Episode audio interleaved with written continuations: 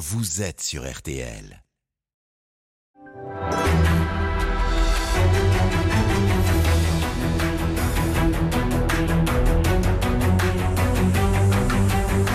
Le grand jury RTL Le Figaro LCI, Olivier Bost. Bonjour à tous, bienvenue dans cette nouvelle saison du Grand Jury RTL avec nos partenaires LCI et Le Figaro. Bonjour Gabriel Attal. Bonjour. Merci d'être avec nous euh, aujourd'hui. Vous êtes ministre des Comptes publics. Alors nous allons donc parler notamment de la fin de l'abondance, selon Emmanuel Macron, mais pas de la fin du bouclier fiscal, si nous avons bien compris la Première ministre Elisabeth Borne. Cette émission euh, est en direct. Vous pouvez réagir sur tous les réseaux sociaux avec le hashtag Le Grand Jury. Euh, Cette émission est donc en direct et vos questions et commentaires seront relayés par Marie-Pierre Haddad Bonjour. de RTL à tout moment et nous serons prévenus par euh, cette alerte. Voilà, à mes côtés également pour vous interroger, euh, Damien Fleureau de TF1 LCI. Bonjour Damien. Bonjour. Et Marion Mourgue du Figaro. Bonjour Marion. Bonjour. Pour vous poser la toute première question, Marion. Alors, Elisabeth Borne, la Première ministre, intervient dans le Parisien ce matin. Elle promet d'amortir les hausses des prix de l'énergie, ce qui inquiète beaucoup les Français. Concrètement, ça veut dire quoi? Ça veut dire que le bouclier tarifaire qui devait euh, prendre fin va continuer? Ça veut dire que depuis euh, près d'un an, on a largement amorti les hausses qui auraient dû intervenir dans les factures d'énergie des Français, qu'il s'agisse euh, du gaz. Je rappelle que nous avons bloqué le prix du gaz depuis près d'un an euh, maintenant. Il aurait dû être multiplié par 5, voire par 10, euh, ou du prix de l'électricité. On a, vous le savez, bloqué à 4% l'augmentation du prix de l'électricité qui devait intervenir au mois de février dernier. Et si on ne l'avait pas fait, tous les Français auraient reçu en moyenne une facture d'électricité en augmentation de 45 à 50%. Et justement, il s'inquiète pour l'avenir en se disant que peut-être désormais il va y avoir cette augmentation à payer. Et donc ce bouclier, nous l'avons maintenu jusqu'à la fin de l'année 2022. Et ce qu'a annoncé la Première ministre, c'est que nous allons continuer à protéger le pouvoir d'achat des Français, notamment sur les dépenses d'énergie, en poursuivant le euh, bouclier. Il y aura, elle l'a dit, des hausses euh, dans les prix de l'énergie, mais nous allons évidemment continuer à protéger les Français. Les hausses des cours de l'énergie que nous constatons, qui sont prévues en ce moment pour le début de l'année 2023, ne s'appliqueront pas évidemment dans leur intégralité sur les prix qui sont payés par les Français. C'est notre boussole de continuer à les protéger. Et Gabriel. Attal, Gabriel Attal les, les Français ont besoin de, de se projeter dans l'avenir, de visibilité, euh, amortir la hausse. Amortir jusqu'à combien? C'est-à-dire une hausse de 5%, de 10% Est-ce qu'elle est supportable pour les Français? D'abord, ils ont de la visibilité jusqu'à la fin de l'année, puisque nous avons annoncé que le bouclier serait maintenu jusqu'à la fin de l'année 2022. Mais évidemment, il se pose des questions sur 2023, surtout quand on voit circuler des prévisions sur la hausse des prix de l'électricité, 1000 euros le mégawattheure. On a vu ces euh, études et ces prévisions qui ont euh, circulé. Et donc, dans les prochaines semaines, en marge de la présentation, en parallèle de la présentation du budget 2023, que je présenterai avec Bruno Le Maire, nous ferons les annonces sur ce sujet. Mais je le redis, nous Donc un continuerons à plafonnement protéger à les maximum 10% est envisageable? Je ne veux pas m'engager ici euh, sur des chiffres, mais évidemment, je le redis, nous contiendrons les hausses des prix de l'énergie qui sont, il faut le dire, assez spectaculaires aujourd'hui dans les cours mondiaux, qui frappent l'ensemble des pays du monde. Ouais. Et ce sur quoi je veux insister quand même, c'est que quand on compare la politique qui a été menée en France avec la politique qui a mené chez nos partenaires euh, européens ou partout euh, dans le monde, on voit à quel point nous sommes parvenus en France et nous parvenons encore aujourd'hui à contenir ces hausses. Mais nous avons une inflation qui est la plus faible les- de la zone euro. Chez nos voisins européens, les prix sont multipliés par deux ou par trois. Donc il nous faut quand même un ordre de grandeur euh, dans, la limitation de, de- de l'augmentation. Ça serait de quel ordre? Je ne vais pas m'engager sur un chiffre, encore une fois, Ouais. ce matin. Mais je le redis, la hausse qui était prévue sur l'électricité ou qui aurait dû se répercuter au mois de février dernier, c'était de l'ordre de 45%, elle a été limitée à 4%. Donc vous voyez bien à quel point on, le même ordre d'idée. on a eu euh, une, euh, une action augmentation massive. à peu près dix fois moins importante que, Nous continuerons que à, prévu. C'est à peu à- près cette à idée-là. protéger le, le pouvoir d'achat des Français. Je ne peux pas ici annoncer des chiffres, mais euh, évidemment, dans les prochaines semaines, on sera très clair et on donnera de la visibilité sur Et- ce sujet-là. Ces aides vont être juste pour les, les ménages ou aussi pour les entreprises et les collectivités, puisqu'aujourd'hui elles doivent commencer à programmer le budget et les commandes en électricité et en gaz. Comment vous les aidez aussi, puisque là encore, ça va peser sur le budget de tous. Alors il y a les aides pour les ménages, on vient d'en parler, et puis il y a les aides pour les entreprises et les collectivités. On a mis en place euh, un dispositif pour les entreprises énergo-intensives, c'est-à-dire les entreprises qui dépensent beaucoup pour leur facture d'électricité de gaz. C'est un dispositif qui a été mis en place il y a quelques mois, doté de 3 milliards d'euros. L'intégralité de cette enveloppe n'est pas consommée et donc ce que nous travaillons en ce moment avec Bruno Le Maire, c'est un assouplissement des règles et des critères pour rentrer dans ce dispositif pour permettre à davantage d'entreprises de bénéficier de ce soutien. Donc il y a de l'argent qui a été budgété pour accompagner les entreprises, il n'a pas été intégralement dépensé, donc nous allons assouplir les critères pour que davantage d'entreprises puissent être accompagnées sur les collectivités locales. Euh, je veux rappeler qu'on a adopté cet été dans le projet de loi de finances rectificative un dispositif de filet de sécurité. Euh, il y a euh, des collectivités locales qui sont très durement euh, touchées par l'augmentation des prix de l'énergie, notamment, et il faut pouvoir les accompagner. On a mis en place un dispositif qui leur permettra à celles qui sont le plus durement touchées de bénéficier d'un soutien public. Ce que vous nous décrivez globalement, ça veut dire que l'État va encore dépenser une vingtaine de milliards d'euros sur l'année pour euh, ce bouclier tarifaire Alors, on présentera le budget dans quelques semaines, à la fin du mois de septembre, avec euh, Bruno Le Maire. Vous aurez tous les chiffres à ce moment-là. Ce qui est certain, c'est que nous allons continuer à agir pour protéger le pouvoir d'achat des Français et que ça a un coût. Mais ce qui est certain aussi, et je veux être très clair sur ce sujet-là, c'est que nous avons, nous avons toujours dit la vérité aux Français. Et la vérité consiste à dire que l'État ne peut pas, à lui seul, annuler les effets de l'inflation sur le portefeuille des Français. Ça n'est pas vrai. Et quand on regarde autour de nous, encore une fois, on voit que nous sommes un des pays qui arrive le mieux à contenir cette inflation. Et donc c'est pour ça que nous avons besoin aussi des entreprises. Nous avons beaucoup poussé, nous continuons à le faire, à agir pour le pouvoir d'achat des Français, soit directement, l'exemple de Total avec la ristourne qui va rentrer en vigueur dans les prochains jours sur la facture, soit via les rémunérations. On a mis en place des nouveaux dispositifs pour permettre aux entreprises d'améliorer la rémunération. Pour être, pour être très concret, là ça concerne l'électricité, on vient d'en parler, le gaz, et pour l'essence, est-ce que vous allez continuer euh, d'atténuer la, hausse? On a mis en place le dispositif de ristourne depuis plusieurs mois, qui va être augmenté euh, au mois de septembre, puisque la ristourne financée par l'État va passer à 30 centimes hmm. et que Total rajoute 20 centimes. Ça va jusqu'à la fin de l'année avec euh, une descente en sifflet, comme on dit, une adaptation. Ensuite, on a adopté un dispositif dans la loi cet été. Il y a un certain nombre de parlementaires qui sont avec moi, notamment pour la commission des finances, Christophe Plassard et David Amiel. Nous avons euh, adopté un dispositif qui permet aux entreprises d'agir plus massivement pour soutenir les frais de carburant de leurs salariés. Elles ont la possibilité d'apporter une aide au carburant à leurs salariés qui est défiscalisée. On a doublé le plafond, je crois, à 400 euros. Et donc, quand je vous disais à l'instant que l'État ne peut pas à lui seul accompagner euh, les Français et annuler les effets de l'inflation, qu'on a aussi besoin des entreprises. C'est dans cette logique-là qu'on a adopté ce dispositif et qu'évidemment, on poussera les entreprises euh, à s'en saisir pour accompagner les Français. Vous parlez d'incitation ou d'ultimatum qui est fait aux entreprises? Je crois qu'on a été euh, très clair sur le fait qu'on leur demandait de le faire quand elles le peuvent. Mais je vais vous dire par ailleurs, c'est aussi dans l'intérêt des entreprises. Quand vous êtes une entreprise, que vous avez des difficultés à recruter, comme c'est le cas aujourd'hui dans beaucoup de secteurs et beaucoup d'entreprises, que vous avez des salariés qui doivent faire euh, beaucoup de routes et qui euh, subissent l'augmentation du prix de l'essence. C'est dans votre intérêt de les accompagner pour qu'ils puissent continuer à venir travailler et que ça leur coûte pas plus cher de se rendre sur leur lieu de travail que de vivre de leur travail. Donc moi je suis assez euh, serein par rapport à ça. On échangera, je serai à l'université d'été du MEDEF la semaine prochaine avec elle, mais les entreprises ont bien conscience de ça et du fait que c'est aussi dans leur intérêt d'accompagner les Français. Un mot, peut-être, oui, un mot encore peut-être sur, sur l'électricité. Emmanuel Macron assure qu'il n'y aura aucun risque, aucune coupure d'électricité euh, cet hiver. Est-ce que vous en êtes si sûr lorsque l'on voit notamment l'état euh, du parc nucléaire français avec des fermetures euh, qui se multiplient ces dernières semaines? On se met en situation, et ça nous mobilise beaucoup, tous dans nos périmètres ministériels, de pouvoir fournir aux Français l'énergie nécessaire cet hiver. C'est vrai pour l'électricité, c'est vrai pour le gaz. On a là aussi adopté euh, des mesures cet été pour nous permettre d'aller à 100% de nos capacités de stockage en matière de gaz. Je crois qu'au dernier pointage qui a été fait euh, jeudi dernier, on était à 90%. On a euh, mis en place des conditions pour ouvrir un nouveau terminal méthanier flottant au large du Havre. On prend des dispositions pour diversifier nos sources d'énergie.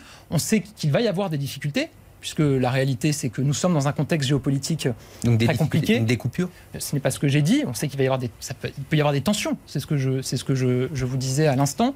Euh, on va avoir une situation tendue qui dépendra d'un certain nombre de facteurs. Évidemment, le facteur météo qu'on ne contrôle pas et qui est difficile de euh, prévoir, et puis le facteur géopolitique. Euh, la décision par la Russie euh, de couper l'alimentation en gaz de l'Union européenne, évidemment, aurait un impact sur nos capacités. C'est pour ça qu'on se prépare. C'est pour ça qu'on anticipe en diversifiant nos approvisionnements, en remplissant nos stocks au maximum et aussi en construisant un plan de sobriété énergétique qui sera présenté par la Première ministre dans les prochaines semaines, puisque On le sait, pour euh, un impératif écologique, mais aussi pour un impératif euh, géopolitique en ce moment, on a besoin d'aller vers davantage de sobriété. Est-ce qu'à ce sujet-là, ça veut dire que par exemple, vous allez recommander aux Français de baisser le chauffage en dessous même des, des 19 degrés? Il y a beaucoup de mesures qui sont possibles. C'est vraiment le travail qu'on est en train de faire. Euh, Il y a des centaines de mesures qui sont possibles. Et ce qu'on regarde, nous, quand on analyse chacune des possibilités, c'est est-ce que c'est efficace? Est-ce que ça nous permet effectivement de baisser notre consommation assez massivement? Et est-ce que c'est juste pour les Français? Moi, je veux pas de caricature sur ce sujet-là. La sobriété, c'est pas dire aux Français mettez un pull, prenez une douche par semaine et mangez du pain sec. Non, c'est comment est-ce qu'on est capable collectivement de prendre des mesures qui ont un impact sur nos consommations d'énergie. Ça veut dire aussi investir, permettre à nos entreprises de faire la transition. Et c'est ça qu'on est en train de construire. Un détour par les réseaux sociaux avec Marie-Pierre Haddad. Oui, justement, le sujet des coupures d'électricité, c'est vraiment ce qui fait très peur aux Français pour les mois à venir. Et euh, ils ont d'autant plus peur qu'ils n'ont pas vraiment de discours cohérent entre les différents membres du gouvernement. Par exemple, Stanislas Guérini, qui est ministre de la Transformation et de la Fonction publique, dit, lui, euh, que oui, ça peut arriver qu'il y ait des coupures de gaz et d'électricité en hiver. Est-ce que vous, vous dites la même chose? Oui, préparez-vous. Vous dites ça aux Français, ça va arriver. Moi, je dis aux Français de se préparer à des tensions. Encore une fois, et c'est pas nouveau. On l'a C'est dit. quoi des tensions? On l'a dit. Des difficultés d'approvisionnement, mais pour l'ensemble de l'Union européenne et pour l'ensemble de la planète en réalité. On voit qu'il y a ces difficultés d'ores et déjà aujourd'hui pour un certain nombre de pays. Mais ce que je dis aux Français aussi, c'est que nous nous mettons en situation de pouvoir sur ce sujet-là aussi les protéger quand on cherche à remplir à 100% nos capacités de stockage de gaz, quand on développe nos capacités de production électrique, quand on diversifie nos sources d'approvisionnement, y compris à l'étranger, pour avoir plus d'approvisionnement en matière d'énergie, on se met en situation de protéger les Français et d'éviter ces situations. Marion Morgue. Mais vous parlez de tension. euh, la moitié du parc nucléaire est aujourd'hui à l'arrêt. Est-ce qu'il ne faut pas un plan d'urgence pour la filière nucléaire pour relancer ces- ce parc, pour mobiliser euh, les moyens de l'État un autour Plan d'investissement massif pour la filière nucléaire. Mais Ça qui- fait près d'un an que le président de la République, dans son discours de Belfort, a redonné les perspectives pour l'investissement dans notre parc nucléaire. C'est aussi Sauf que ça va prendre du temps. Et aujourd'hui, quand on voit la moitié euh, du parc à l'arrêt, vous parlez de tension, ça va être compliqué de, de pouvoir. Bien sûr que ça euh, prend du temps. C'est pour ça aussi qu'on développe massivement les énergies renouvelables. On présentera aussi un texte dans les prochaines semaines pour simplifier et accélérer le développement des énergies renouvelables. On sait qu'on a besoin des deux. Là aussi, on dit la vérité aux Français. Vous avez aujourd'hui dans le paysage politique des, pères- des- des responsables politiques, souvent à gauche, qui expliquent qu'on peut se priver du nucléaire. On sait que c'est faux, c'est le blackout. Et vous avez des personnalités politiques à droite, à l'extrême droite, qui expliquent aux Français qu'on peut se priver des énergies renouvelables. Là aussi, c'est faux et vous venez de rappeler pourquoi. Parce que dans le même temps qu'on investit massivement pour développer le nucléaire, on sait qu'il faut aussi investir massivement sur le renouvelable parce que ça va plus vite et que ça permet de développer nos capacités. Donc nous, on est les seuls à avoir cette cohérence de dire que si on veut être capable de répondre aux besoins d'énergie des Français, des entreprises, des collectivités locales, il faut investir massivement dans le nucléaire et le renouvelable. C'est ce qu'on fait. Et il y aura des mesures nouvelles pour aller plus vite sur Et, ce et cette remise à flot euh, d'EDF, ça va coûter combien? Alors, Le plan de développement du nucléaire. Sur euh, ce sujet-là, il y a des annonces qui ont été faites par euh, Bruno Le Maire. Vous savez qu'on a dans le projet de loi de finances rectificative prévu euh, une enveloppe Ouais. euh, pour euh, prendre le contrôle d'EDF à 100%. C'est l'objectif que nous avons fixé, ce qui nous permettra de réaliser les investissements nécessaires. Ensuite, vous savez qu'il va y avoir aussi une transition dans la gouvernance et avec eux, nous construirons le plan d'investissement qui est nécessaire. Mais évidemment, nous mettrons l'argent nécessaire. Alors maintenant, on va parler d'un sujet qui fait euh, parler et réagir, celui de la taxation des profits avec euh, Damien Fleureau. Oui, elle ne ferme pas la porte. Euh, Elisabeth Borne euh, le dit dans les colonnes du, euh, du, Pari- du Parisien aujourd'hui. hein, elle ne ferme pas la porte à la taxation des super profits. Euh, C'est un changement de, de pied, une, une nouvelle philosophie euh, à la tête du gouvernement. Ah non Puisque si vous regardez dans nos déclarations, que ce soit celle de la Première ministre évidemment, de Bruno Le Maire ou de moi-même, il y a encore quelques semaines ou quelques mois, on a toujours dit qu'on ne fermait pas la porte. On a toujours dit, et je crois que c'est le terme qu'avait entendu employé... le président de la République dire pas d'impôts et de taxes Non, mais- nouvelles. Ce qu'on a toujours dit, c'est qu'on relèverait les compteurs à la fin de l'année et qu'on regarderait dans quelle mesure les entreprises, par rapport au débat qu'on avait tout à l'heure, euh, celles qui le peuvent et notamment celles qui font des profits, ont pris les mesures nécessaires pour accompagner euh, leurs salariés ou pour permettre de faire baisser la facture des Français. Et on a eu euh, cette discussion avec elles depuis le début. C'est ce qui a conduit Total, je le rappelais tout à l'heure, à dépenser pour la ristourne 500 millions d'euros qui vont être investis pour la ristourne sur la facture de carburant des Français. Euh, CMA CGM, le transporteur maritime, a aussi pris des mesures qui vont permettre de contenir l'augmentation des prix, notamment dans l'alimentation, puisqu'ils font baisser le prix du conteneur, euh, qui a un impact, on le sait, sur l'augmentation des prix de l'alimentation. Et on va continuer, évidemment, à les pousser à prendre les mesures nécessaires. C'est aussi pour ça qu'on a triplé le plafond de la fameuse prime Macron, qui permet de mieux partager la valeur et les profits dans l'entreprise. Mais encore une fois, moi, je ne fais pas partie de ceux qui considèrent que euh, c'est euh, négatif que nos entreprises fassent des profits. Mais on a une économie qui est repartie, qui est repartie très fort, qui est repartie beaucoup plus fort que celle de nos voisins. Ça nous permet par ailleurs à l'État de bénéficier de recettes fiscales supplémentaires qui nous permettent de prendre des mesures pour protéger les Français. Je peux vous faire une annonce sur ce sujet-là, c'est que à nouveau au mois de juillet, nous avons bénéficié de recettes fiscales supérieures à celles que nous euh, anticipions. Pour l'impôt sur le revenu, c'est 900 millions d'euros en plus que ce qui était prévu, et sur l'impôt sur les sociétés, c'est 1 milliard 700 millions d'euros en plus que ce qui était prévu au mois de juillet. Ça veut dire quoi?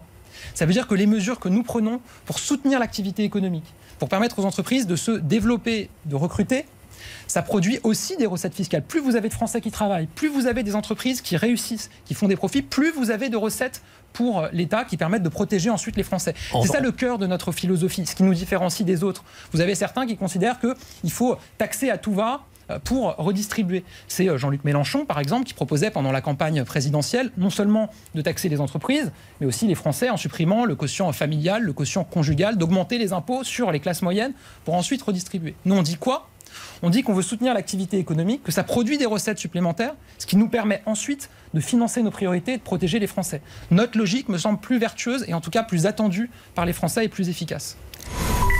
Alors, ça fait réagir cette question de la taxation sur les super profits. On reviendra sur la question du, budget et, du déficit. Marie-Pierre. Oui, euh, sur les super profits, les internautes sont un peu dans le flou. Ils veulent comprendre qu'est-ce que vous entendez par super profit et quelles entreprises peuvent être visées par éventuellement une taxation sur ça. C'est une très bonne euh, question, puisque quand on entend certains responsables politiques, là aussi, parler de euh, super profit en, semblant dire que c'est lié à la crise qu'on connaît et à l'inflation. En réalité, dans le dispositif qu'il propose, on l'a vu au Parlement, il propose une taxation générale sur toutes les grandes entreprises françaises, y compris celles dont l'activité économique n'est pas liée à la crise de l'inflation.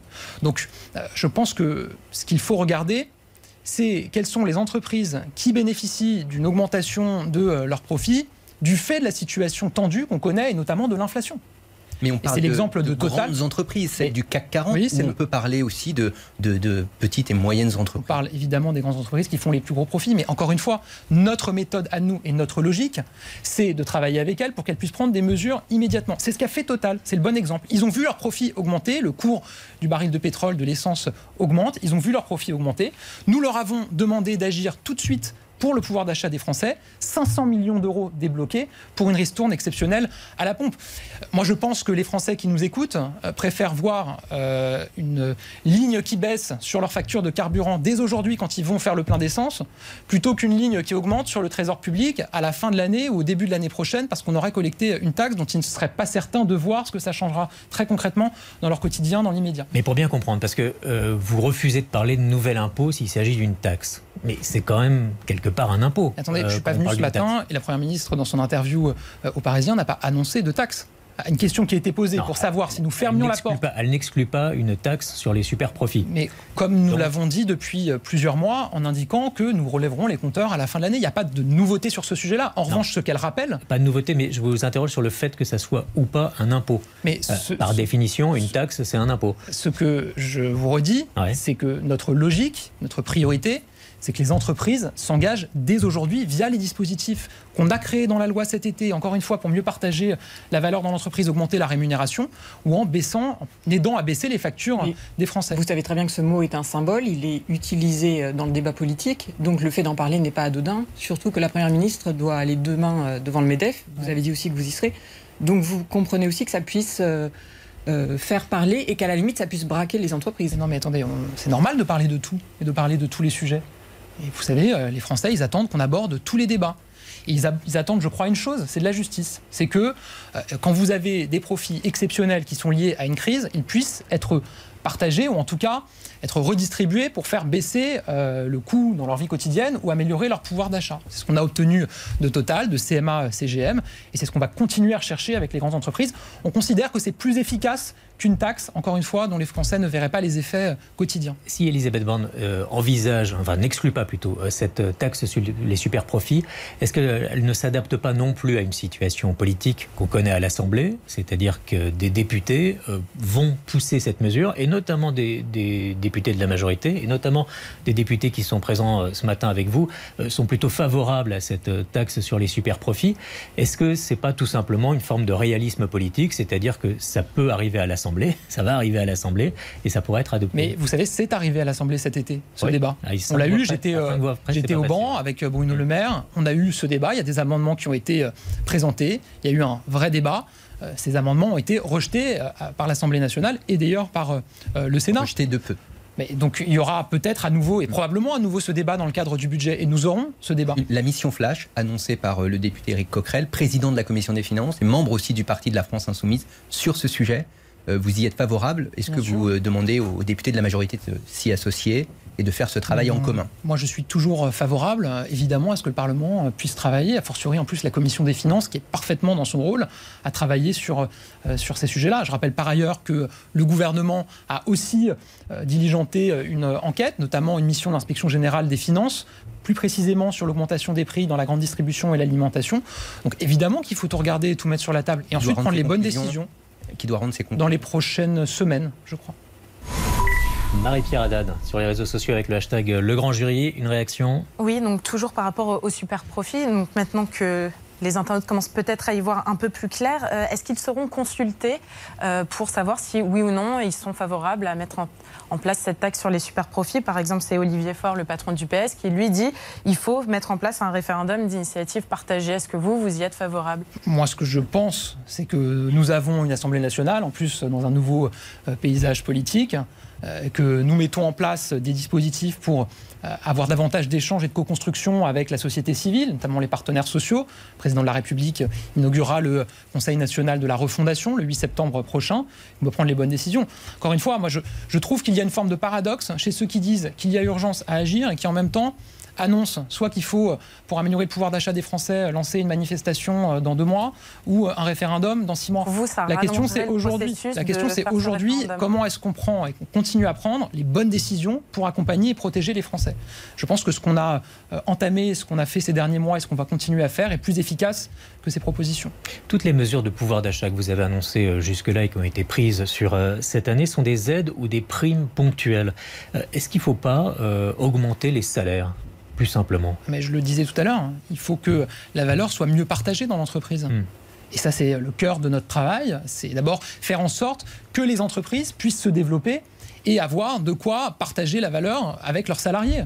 Euh, c'est le cœur de notre action, c'est pour ça qu'on agit. On agit aussi en prenant des dispositifs qui ne sont pas simplement ponctuels. Euh, je pense notamment à la prime d'activité qu'on a très fortement renforcée, c'était après la crise euh, des Gilets jaunes, qui permet aujourd'hui à un salarié au SMIC ou proche du SMIC de bénéficier d'un soutien public massif. Ce qui fait qu'aujourd'hui, quand vous êtes au SMIC, si vous rajoutez les dispositifs qui ont été mis en place, cela pérenne par l'État, notamment la prime d'activité, vous êtes au-dessus de 1500 euros par mois. Mais évidemment, il faut continuer à agir pour que les entreprises puissent améliorer la rémunération de salariés. Marion Morgue. Un des sujets qui préoccupe les Français en cette rentrée, c'est l'inflation. Et on a eu des déclarations assez catégoriques de ministres. Olivier Véran qui dit que nous sommes au pic de l'inflation, ou Bruno Le Maire qui dit que l'inflation ne va pas dépasser 5,5%. Euh, Est-ce que vous êtes si sûr que l'inflation va pouvoir être encadrée euh, dans le contexte actuel? On sait qu'on fait face à des aléas euh, au niveau mondial qui nous invitent à être prudents quand Bruno Le Maire euh, s'exprime, évidemment, il se base sur des prévisions qui sont faites par des économistes au niveau mondial, par l'ensemble des institutions financières mondiales. Mais euh, évidemment, euh, nous sommes tous très prudents. Nous espérons entrevoir, je crois que Bruno Le Maire a parlé du début de l'année prochaine, une diminution de l'inflation. Euh, mais il faut être prudent et nous le sommes. Euh, ce qui est certain, en tout cas, c'est que nous agissons, et je crois que ce que j'ai présenté depuis tout à l'heure le montre, nous agissons pour contenir au maximum cette inflation. Moi, je veux vraiment insister sur ce point. Euh, notre inflation en France est 2 à 3 points inférieure à celle qu'on constate dans les pays de la zone euro ou dans l'Europe à 27 personne ne fait mieux que nous. Je crois que Malte fait aussi bien que nous en Europe sur ce sujet de l'inflation. Mais la hausse des salaires que vous souhaitez peut engendrer aussi eh bien une, inflation euh, en hausse bah, En tout cas, elle permet euh, aux Français de bénéficier d'un pouvoir d'achat euh, renforcer. et je ne crois pas. Je pense que des entreprises qui le peuvent, qui augmenteraient la rémunération des Français, comme on l'a fait nous pour la fonction publique, avec le relèvement du point d'indice, leur permettrait d'affronter un phénomène d'inflation qu'on constate qui est quand même essentiellement tiré par les prix de l'énergie. Et évidemment, nous espérons là aussi voir une diminution. Dans la construction de votre budget, donc vous vous fondez sur une inflation à 5,5 et toujours un taux de croissance à 1,5, 1,4 comme le disait Bruno Le Maire? Alors non, nous avons euh, révisé nos prévisions s'agissant de la croissance et euh, de l'inflation. Nous sommes à 1,4 sur la croissance, vous avez raison, mais sur l'inflation, nous sommes à 3,7 je crois euh, dans la prévision pour le PLF 2023. Évidemment, je le disais tout à l'heure, nous sommes soumis à un certain nombre d'aléas et nous adaptons en continu nos prévisions dans les textes que nous votons. Nous l'avions fait cet été. Ce sur quoi je veux insister quand même, c'est les bonnes nouvelles que nous avons eues cet été, notamment sur la croissance française. On nous annonçait que la croissance française serait inférieure à notre prévision pour 2022, dont je rappelle qu'elle est de 2,5%. Et nous avons eu cet été de bonnes nouvelles de la part de l'INSEE qui a montré que nous y étions déjà, que l'acquis de croissance, euh, nous y étions, puisqu'au deuxième trimestre, nous avions eu 0,5 euh, points en plus. C'est une bonne nouvelle. On a une croissance en France qui résiste, qui est robuste. Évidemment qu'il y a des aléas au niveau mondial. Évidemment que le contexte géopolitique, rend la prévision plus compliquée. Mais ce que nous constatons, c'est que nos entreprises sont reparties, c'est qu'elles se développent, c'est que les carnets de commandes sont remplis, et c'est que nous avons euh, aujourd'hui une économie qui résiste bien en France. C'est aussi lié aux choix que nous avons faits euh, qui euh, nous ont permis de faire tenir notre secteur économique. On parlait de salaire et de travail, ça fait réagir sur les réseaux sociaux, euh, Marie-Pierre. Oui, vous avez dû voir passer cette tendance de la grande démission. Maintenant, sur TikTok, il y a une nouvelle tendance, un nouveau hashtag qui s'appelle démission silencieuse. Il y a eu déjà 40 millions de vues sur ce hashtag sur TikTok. Donc, en gros, ça correspond à ces salariés qui viennent au travail, qui ne démissionnent pas, mais qui viennent faire leurs horaires et qui ne s'investissent pas davantage dans la vie de l'entreprise. Est-ce que ça vous inquiète comme phénomène? Je crois qu'il y a un, un, chantier absolument fondamental pour les entreprises et là aussi c'est vrai au niveau euh, mondial, de réinventer et de revoir les conditions de travail, euh, les horaires, le sens au travail. Ce qu'on a vu partout dans le monde, je crois que le terme de grande démission, il est apparu d'abord aux États-Unis en constatant un phénomène dans les entreprises américaines. C'est que vous avez euh, des salariés qui, à l'occasion du Covid et du confinement, ont aussi pris du temps pour réfléchir au sens de leur travail, euh, aux leurs conditions de travail. Et je pense qu'il y a un enjeu absolument fondamental pour les entreprises euh, de tenir compte de ce qui s'est passé à l'occasion de cette crise. C'est ce qu'on fait aussi euh, dans le domaine, dans le secteur public, avec un accord qu'on a trouvé sur le télétravail, parce que vous avez davantage de Français qui aspirent aujourd'hui à pouvoir télétravailler une partie de la semaine. Et donc je pense que c'est un enjeu sociétal profond. Mais pour vous qui portez la valeur travail et qui l'avez reporté en particulier lors de la, campagne de la présidentielle, ça doit quand même vous interroger, ce, genre de, mouvement et d'interrogation sur le, sur le travail. Évidemment, ça nous interroge collectivement. Et encore une fois, nous avons la responsabilité, l'État, employeur public, il y a aussi euh, évidemment un dialogue avec les entreprises, les entreprises elles-mêmes, sur la capacité de donner du sens au travail et avoir une rémunération du travail qui fait un gain au travail pour euh, ceux qui aujourd'hui euh, ne sont pas dans l'emploi. Moi, je veux insister sur le fait quand même qu'on a aujourd'hui le taux de chômage le plus bas depuis 15 ans dans notre pays. Qu'on a atteint aujourd'hui un niveau d'emploi, un taux d'emploi dont on nous expliquait il y a encore quelques années qu'il était totalement impossible à atteindre. Que pour la première fois depuis des années, voire des décennies, le plein emploi est atteignable dans notre pays. C'est notre objectif pour la fin du quinquennat. Vous voyez bien en cette rentrée scolaire qu'on manque de professeurs, on manque de chauffeurs pour le ramassage scolaire, on manque de personnel en crèche. Comment vous allez faire pour euh, rassurer les Français et combler ces, trous dans la raquette bah, C'est précisément ce que j'évoquais euh, euh, tout à l'heure avec Marie-Pierre Haddad. Nous avons une responsabilité, s'agissant de ces emplois publics, de renforcer l'attractivité. On le voit notamment dans le milieu scolaire. Je veux quand même rassurer sur la rentrée qui arrive. Le ministre de l'Éducation nationale a beaucoup travaillé euh, tout l'été pour garantir que cette rentrée se passe bien. Et elle se passera bien.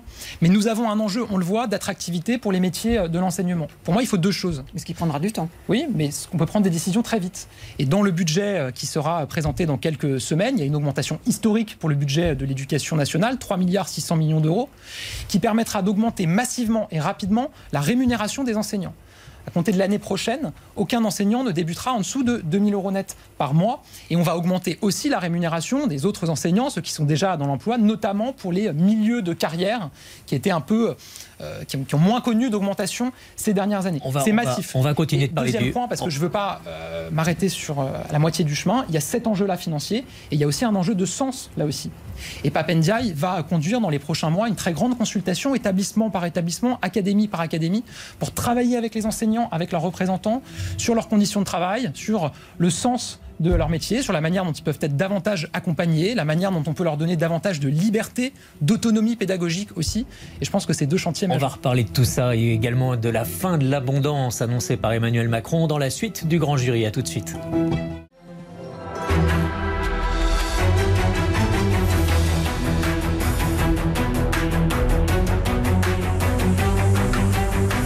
Suite du grand jury RTL Le Figaro LCI. Olivier Bost. Gabriel Attal, le ministre des Comptes publics, est notre invité du grand jury ce dimanche.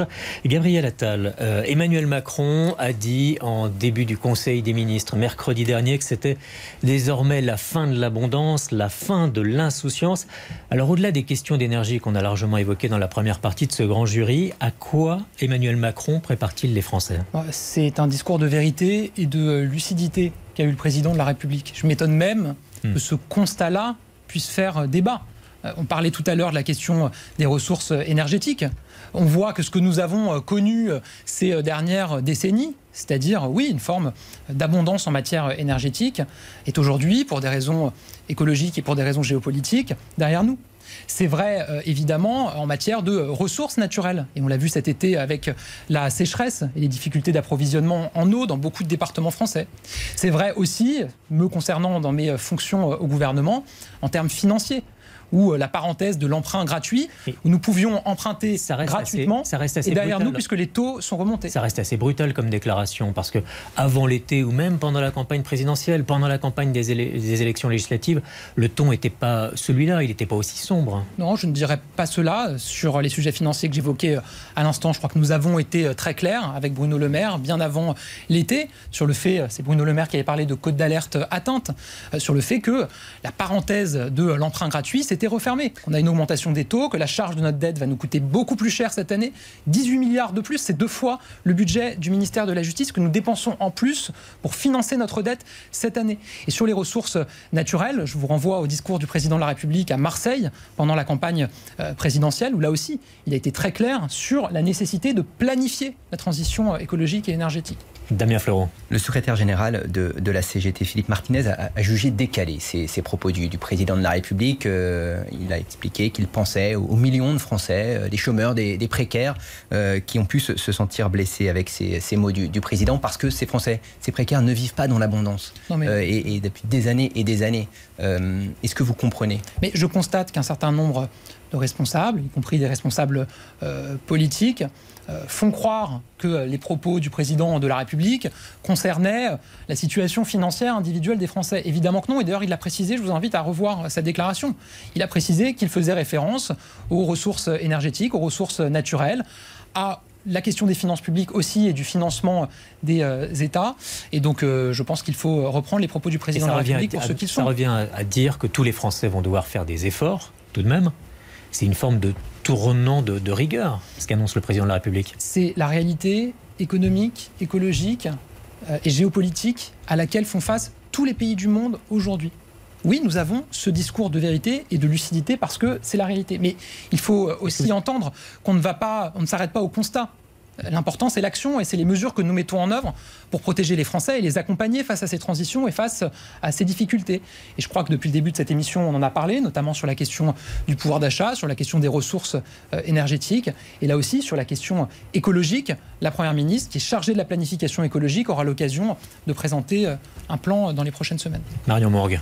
Mais vous parlez de ce discours d'Emmanuel Macron. Vous comprenez quand même qu'il y ait des symboles aussi qui choquent quand on le voit faire du jet ski alors qu'il annonce la fin de l'abondance, qu'il prévient les Français sur cette rentrée très dure. Vous comprenez que ça puisse choquer les Français Moi, je, très honnêtement, hein, je pense qu'on doit avoir des débats sur le modèle de croissance, le modèle industriel, le modèle de consommation globale que nous avons en France et la capacité que nous allons à le faire évoluer pour mieux tenir compte de l'impératif écologique et pour mieux tenir compte de la situation individuelle des, euh, des, euh, Français, Marion Moore. Honnêtement, hein, moi, je ne suis pas sûr que ce type de débat soit utile face aux enjeux. Ça a beaucoup marqué les Français. Donc vous dites finalement, il n'y a pas d'importance à ce que moi, je dis que, ça les choque. Moi, je dis que notre responsabilité, c'est d'agir sur le réel et c'est de prendre des mesures efficaces plutôt qu'avoir des débats sur des symboles.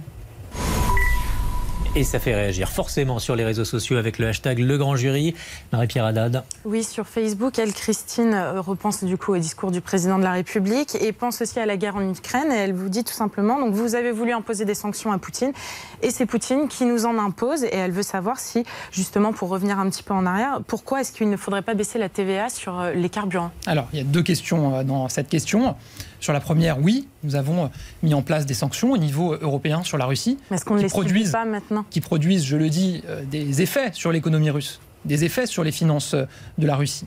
Euh, ce qui pousse d'ailleurs la Russie, on le voit, elle aussi à avoir des déclarations et à faire peser des menaces sur les Européens. Mais moi, je pense que nous avons été, que nous sommes au rendez-vous de nos responsabilités dans la solidarité avec les Ukrainiens. Qu'on ne peut pas accepter que ceux qui aujourd'hui remettent en cause cette ligne-là, j'imagine, euh, ce serait étonné que la France, que l'Europe accepte qu'un pays au cœur de l'Europe soit agressé euh, et euh, que sa souveraineté soit atteinte par une autre force étrangère. Donc nous sommes au rendez-vous de nos responsabilités et nous assumons, le président de la République l'a dit, la liberté a un prix, nous assumons de prendre un certain nombre de mesures pour accompagner les Français face à l'impact qu'a ce conflit. Sur la deuxième question et la question de la TVA sur l'essence, on a toujours été très clair sur ce sujet-là. On considère qu'une diminution de la TVA serait moins efficace et plus coûteuse que ce que nous faisons aujourd'hui. Pour la bonne et simple raison que quand vous baissez la TVA, vous ne pouvez pas garantir que ça se traduise euh, très concrètement et très directement sur le prix que payent les Français. On l'a vu dans un certain nombre de secteurs ces dernières décennies où des baisses massives de TVA ont été décidées. Je ne pense pas que les Français puissent se dire, je ne pense pas que les Français puissent se dire qu'ils ont vu l'impact très concrètement sur leur facture. Voilà. Donc nous, on considère que le mécanisme de ristourne qui a été mis en place est plus efficace et par ailleurs il est ponctuel. Et oui, nous assumons de dire que nous avons besoin de ressources à long terme pour accompagner la transition énergétique. Marion Morgan. Alors un autre débat s'est invité, c'est euh, la question des jets privés. Ce qui a fait débat au sein même du gouvernement. Sur quelle position êtes-vous? euh, est-ce qu'il faut aller dans le sens de ce que propose euh, Clément Beaune avec euh, une régulation des, jets privés? Est-ce est-ce que c'est une piste de réflexion pour le gouvernement? Il y a eu un peu de cacophonie ces derniers jours. Je disais tout à l'heure qu'il faut tout regarder. Il y a des centaines de mesures possibles. Il faut regarder celles qui sont justes et qui sont efficaces. Et moi, je trouve que le débat ces dernières semaines a eu tendance à regarder le sujet un peu par le petit bout de la lorgnette. Évidemment que tout le monde doit faire des efforts. Mais l'important, c'est de savoir comment est-ce que les mesures qu'on prend ont un impact. La Première ministre rappelle dans son interview euh, aux Parisiens euh, ce matin ce que représentent les euh, jets privés dans les émissions de CO2. Je crois que c'est moins de 1%, c'est 0,1% je crois des émissions de CO2. Ça c'est pour la première chose. Regardons d'abord ce qui a l'impact le plus massif sur les émissions de CO2, même si j'entends les questions de symbole. La deuxième chose, c'est que moi je trouve qu'on a trop tendance dans le débat à toujours avoir ce réflexe assez français de l'interdiction ou de la taxe. Et moi, j'aimerais bien qu'on en sorte. Ce sont les mêmes esprits qui ont conduit à la taxe carbone et au mouvement des Gilets jaunes. Moi, je préférerais qu'on se demande comment est-ce qu'on fait muter massivement et rapidement le secteur de l'aérien vers le biocarburant. Il y a quelques mois, Airbus a fait voler un A380 entièrement au biocarburant. En taxant un peu plus peut-être le kérosène. Mais attendez, on sait que mais justement non. Moi je pense qu'on a aujourd'hui des solutions de substitution qui sont développées. Encore une fois, on a 380 qui volent pendant 3 heures avec du biocarburant. C'est quand même une innovation massive. On sait qu'aujourd'hui, le biocarburant dans l'aérien n'est pas euh, utilisé euh, beaucoup dans les vols commerciaux parce que la réalité, c'est que ça coûte cher et que donc ça ferait augmenter le prix des billets. Et eh ben, plutôt qu'être le premier pays à interdire les jets privés, soyons le premier pays à imposer qu'ils roulent ou qu'ils volent dans les prochaines années intégralement au biocarburant. Ça coûtera plus cher pour ceux qui prennent des jets, mais c'est plus, je pense, utile et efficace qu'une taxe qu'ils payeront pour continuer à polluer de la même manière. Damien Fleureau. Gabriel Attal, est-ce que la France peut avancer seule sur ce sujet justement euh Non, je pense que c'est évidemment un enjeu qui se traite au niveau européen européen. Et d'ailleurs, sur la question. Donc, on parle de euh, un an, deux ans, trois ans de, discussion On ne croit pas. On a vu euh, ces derniers mois et ces dernières années, quand il s'agissait du Covid, que l'Union européenne, face à l'urgence, était capable de prendre des décisions très rapidement et très massivement. D'ailleurs, sur ce sujet-là, le Green Deal européen prévoit déjà une transition. Peut-être qu'il faut aller plus vite dans un certain nombre de euh, secteurs. Mais moi, je crois profondément à l'innovation et au progrès technologique qui doivent nous permettre aussi d'affronter ce défi euh, écologique. À ce propos d'ailleurs, euh, la voiture euh, électrique à 100 euros par mois, c'est pour quand? Est-ce que ça sera budgété en 2023 Alors nous mettons dans le budget 2023 une première enveloppe qui sera présentée euh, dans les prochaines semaines, qui permet d'amorcer euh, ce dispositif de leasing sur les véhicules électriques, qui est un engagement de campagne du président de la République, je le rappelle. Mmh. On a mis en place des euh, dispositifs fiscaux et financiers qui permettent d'aider les Français à acheter un véhicule électrique. Ça a bien marché. Un million de ménages qui ont acheté un véhicule électrique grâce à ces dispositifs. On sait que pour beaucoup de Français, ça reste très cher, y compris avec la prime à la conversion, y compris avec le bonus écologique.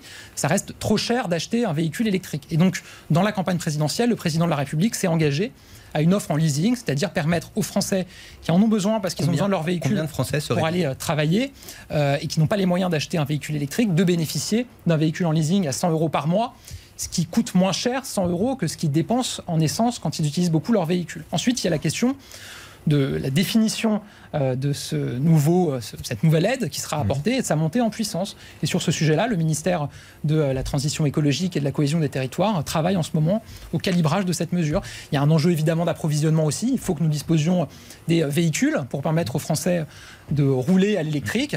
On a une ambition, vous le savez, c'est d'avoir une filière de véhicules électriques 100% française. Et là aussi, on a de belles victoires. Il y a un pour de deux, aussi, Gabriel. L'installation de 2 gigafactories de véhicules électriques dans notre pays qui vont nous permettre à terme de bénéficier d'une filière 100% française de véhicules électriques. Toute l'action qui est menée au niveau européen sur les semi-conducteurs, c'est bon, ça le même On ne sait pas combien de Français ça concerne l'année prochaine. Je ne vais pas faire les annonces à la place de mes collègues, ils m'en voudraient. Ce que je dis, c'est que moi, en tant que ministre du Budget, hmm. euh, j'ai la responsabilité euh, de faire en sorte que les engagements de campagne du président de la République puissent être financés. Ce que je vous dis, c'est que dans mes échanges avec les ministres concernés, évidemment, nous avons euh, mis en place une enveloppe qui permettra d'amorcer ce dispositif. Vous parlez justement du. Alors attendez, parce que quand on parle des, de voitures électriques, ça fait fortement réagir sur les réseaux sociaux. Marie-Pierre. Oui, alors je suis navrée, il y a tellement de commentaires qui défilent, j'ai perdu le prénom de l'internaute qui nous a envoyé cette question. Ça veut dire qu'on nous suit. Mais euh, exactement. Mais euh, donc sa question était justement, il a une voiture électrique et on parlait de sobriété énergétique, de, voire même de coupure d'électricité dans les mois qui pourront venir. comment il fait pour combiner les deux? Comment rouler en voiture électrique quand il peut y avoir des risques de coupure? Et avec une électricité euh, très chère. J'ai rappelé que, bah, un, j'ai rappelé que nous mettions en situation d'avoir une alimentation euh, électrique qui correspond aux besoins des Français. Et deux, j'ai rappelé que nous avons mis en place justement un bouclier tarifaire, notamment sur les prix de l'électricité, qui a permis de contenir très fortement la hausse qui serait intervenue sinon euh, dans le quotidien des Français, et notamment dans ceux qui euh, roulent à l'électrique et qui doivent recharger leur véhicule. Le Marion Morgue pour parler maintenant du, budget. Exactement, va arriver sur la table dans quelques semaines. Euh, il y a une des questions que se posent les Français, c'est comment vous payez toutes ces annonces? On a euh, tous les jours des annonces de, milliards supplémentaires. Encore ce matin, la, Première ministre dans son interview. Vous parlez vous-même de taux euh, qui vont remonter. Donc comment on fait pour tenir la question des finances publiques alors qu'on dépense partout? Bah, De deux manières.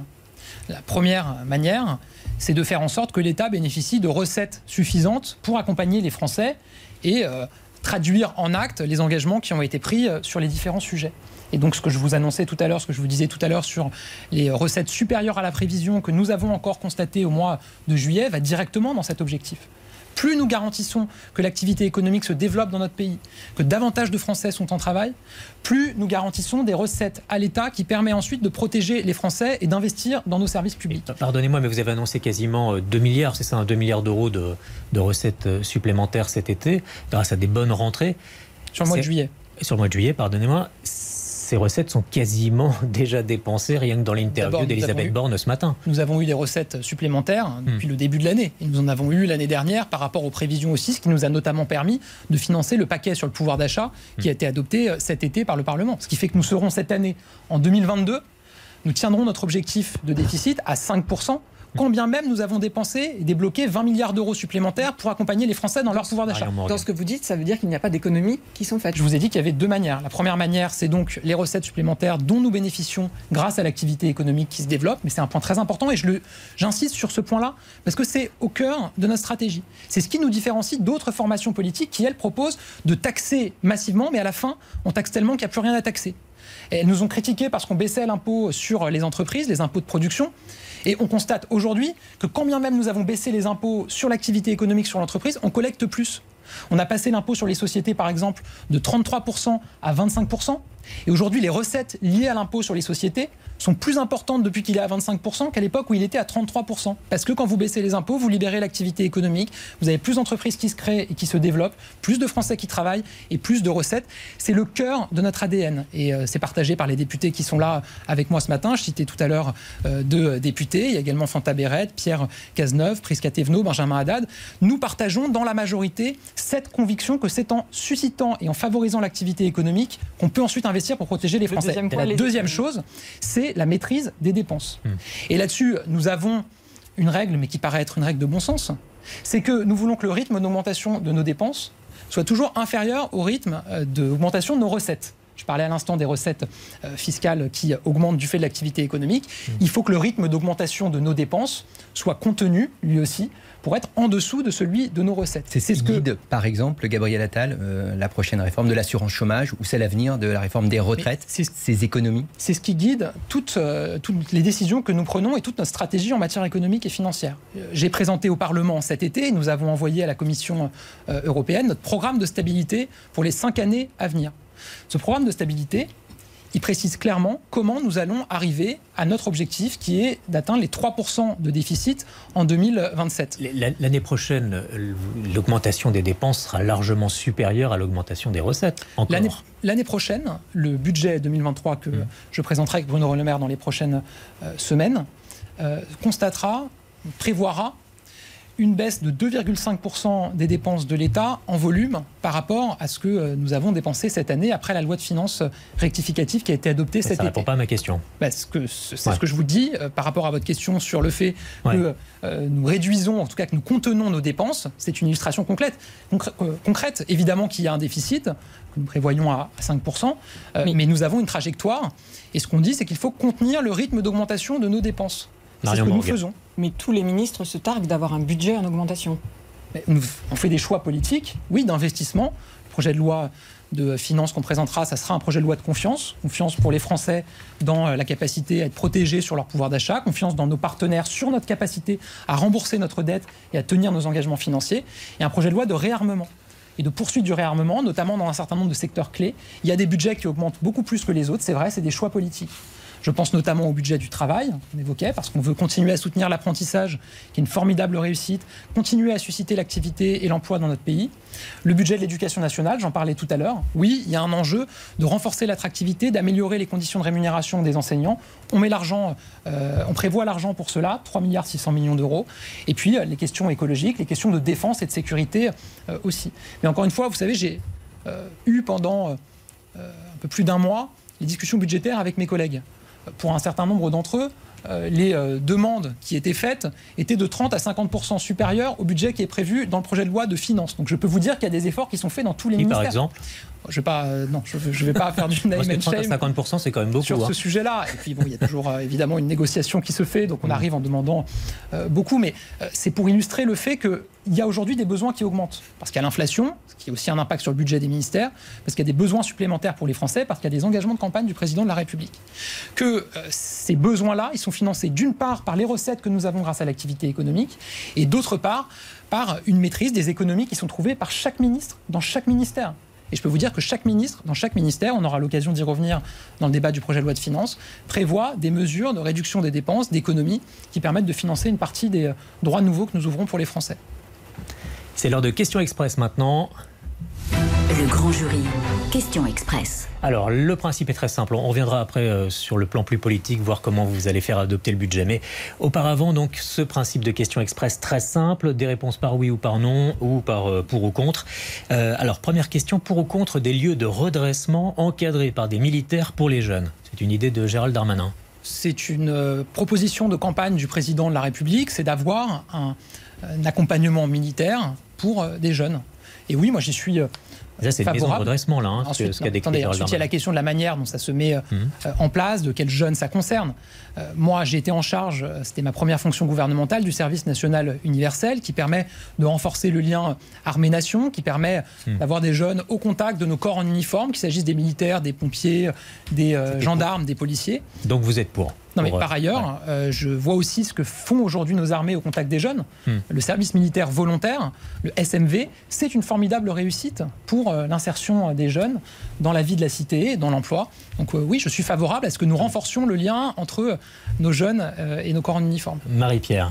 Oui, Adam. sur euh, le scandale, enfin la polémique pardon, euh, du karting à la prison de Fresnes, euh, Dominique Simoneau, la contrôleuse générale des lieux de privation des libertés, a parlé de vrais scandales en disant que ce n'est pas le karting mais plutôt l'état lamentable des prisons. Est-ce que oui ou non, vous êtes d'accord avec elle? Je suis d'accord sur le fait qu'il faut continuer à investir dans nos capacités carcérales.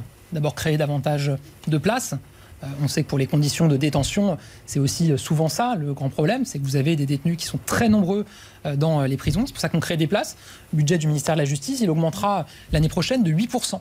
C'est une augmentation historique. C'est pour la troisième année consécutive qu'il y a cette augmentation historique. Il aura augmenté de près de 33% dans le quinquennat précédent, notamment pour avoir ce plan de construction de places de prison nouvelles. Il faut aussi améliorer les conditions de détention, et c'est ce que fait euh, mon collègue Éric Dupont-Moretti. Ensuite, il y a des images qui peuvent choquer, on l'a vu. Moi, je suis favorable à ce qu'il puisse y avoir évidemment des activités en détention Mais pas qui permettent Ah. notamment, et on l'a vu euh, y compris dans ce qui a été organisé, euh, d'avoir euh, des meilleurs rapports entre les détenus et les surveillants. Je crois que ça faisait partie des activités. Ça, je trouve ça très bien. Après, il peut y avoir des images choquantes. Il y a une enquête qui a été diligentée. Une question qui concerne la politique. Pour ou contre l'adoption dès cet automne de la proportionnelle pour les prochaines législatives? Bah, Il y a un débat institutionnel important qui aura lieu dans les prochains mois. On a, le président installera, je le disais tout à l'heure, le Conseil national de la refondation.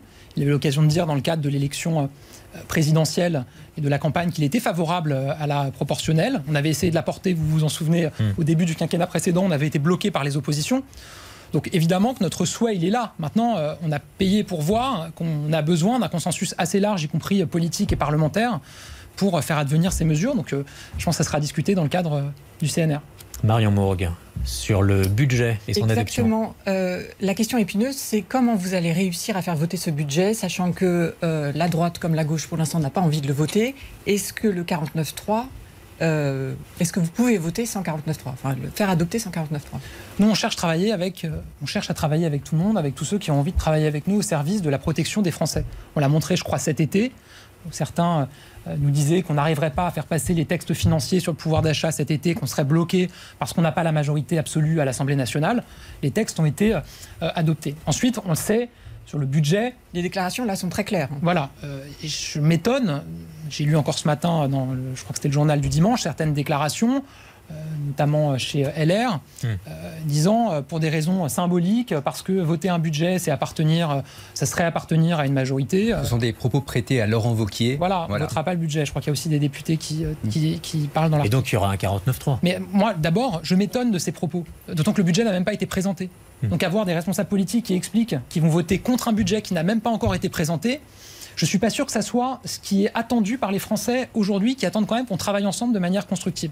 Ensuite, il y a des possibilités constitutionnelles, évidemment, pour faire adopter euh, des textes pour lesquels nous n'aurions pas de Est-ce majorité. que ce serait acceptable politiquement alors que vous prenez la concertation, qu'Emmanuel Macron l'a répété, qu'il y aura un changement de méthode Euh, Le 49.3, c'est euh, c'est tout sauf une Ah concertation. mais non, mais ce que je vous dis, moi, c'est qu'on est dans le même état d'esprit que celui qui était le nôtre cet été. C'est la même méthode, la recherche du compromis et les mêmes lignes rouges. Euh, Pas de dérapage massif dans la dette euh, et pas d'augmentation des impôts des Français. C'est comme ça qu'on entre dans la discussion. Et avec Bruno Le Maire, on recevra l'ensemble des responsables des groupes parlementaires pour essayer d'avancer avec eux. Maintenant, pour avancer, il faut être deux. Cet été, on a eu la possibilité d'avancer dans les textes sur le pouvoir d'achat. Je constate là, dans des premières déclarations, qu'avant même que le budget soit présenté, certains responsables politiques, notamment chez LR, disent qu'ils s'y opposeront. Le fait est qu'ensuite, l'important, c'est que le budget puisse être adopté par le Parlement pour que les Français puissent être protégés dans leur quotidien et dans leur pouvoir d'achat, que nos fonctionnaires puissent être payés, que nos services publics puissent fonctionner. Damien Fleureau. Oui, pas que chez LR, hein, où on s'oppose déjà eh bien, au, au, futur texte que vous allez faire examiner à l'Assemblée nationale. Révoltez-vous, a dit Jean-Luc Mélenchon dans son discours qu'il a tenu ce matin. il n'y a aucun arrangement possible avec nous. Euh, c'est une, posture qui limite forcément euh, eh bien, euh, ce compromis que vous souhaitez. Oui, mais là, je, là-dessus, il n'y a pas grand-chose de nouveau non plus. Je crois qu'on a vu dès cet été que la France insoumise au Parlement était dans un refus absolu. Vous vous inquiétez pour autant d'une rentrée sociale bah agitée avec des manifestations, des mouvements sociaux Je constate que Jean-Luc Mélenchon n'a pas eu d'épiphanie d'intérêt général pendant ses vacances d'été. Bon, bah voilà, il reste sur la même logique qui est celle de l'affrontement, qui est celle de la discordance. Je le constate. on a vu cet été qu'on ne pouvait pas avancer avec eux, quand bien même on a investi massivement et plus massivement que tous les pays qui nous entourent pour protéger le pouvoir d'achat des Français. je ne suis pas surpris de ces déclarations. Euh, avec ce positionnement, il fallait aller à la, France insoumise, comme l'ont fait un certain nombre de vos collègues, pour aller. Euh, oui, enfin moi je pense qu'il faut toujours aller débattre quand on est invité quelque part. L'an dernier, j'étais euh, à la fête de l'UMA où j'avais débattu avec Philippe Martinez. Moi, je, en tout cas, moi, je considère que c'est sain de débattre en démocratie, y compris devant des salles euh, qui ne vous sont pas totalement acquises. En tout cas, moi, je me souviens de mon passage à la fête de l'UMA. Mmh. Mais je pense que c'est toujours sain d'avoir ce, débat-là et ce dialogue-là. C'est quelque chose qui est là aussi au cœur de notre ADN. Euh, ma collègue Chrysoula Zakharopoulou, secrétaire d'État aux Affaires étrangères, qui est là, porte aussi cela dans son domaine. Barry Zachary, qui m'accompagne aussi, qui était aux origines de la création de notre mouvement politique, c'est que le dialogue, la discussion, la confrontation euh, d'idées, c'est au cœur de notre ADN. Et moi, j'irai toujours débattre avec ceux qui m'invitent à débattre. Je serai Mardi, je l'ai dit, à l'université TD du MEDEF, je débattrai notamment avec Laurent Vauquier, mais j'irai toujours euh, débattre, je pense que c'est ça en démocratie. Merci beaucoup Gabriel Attal, merci à vous tous. C'est la fin de ce grand jury, à dimanche prochain.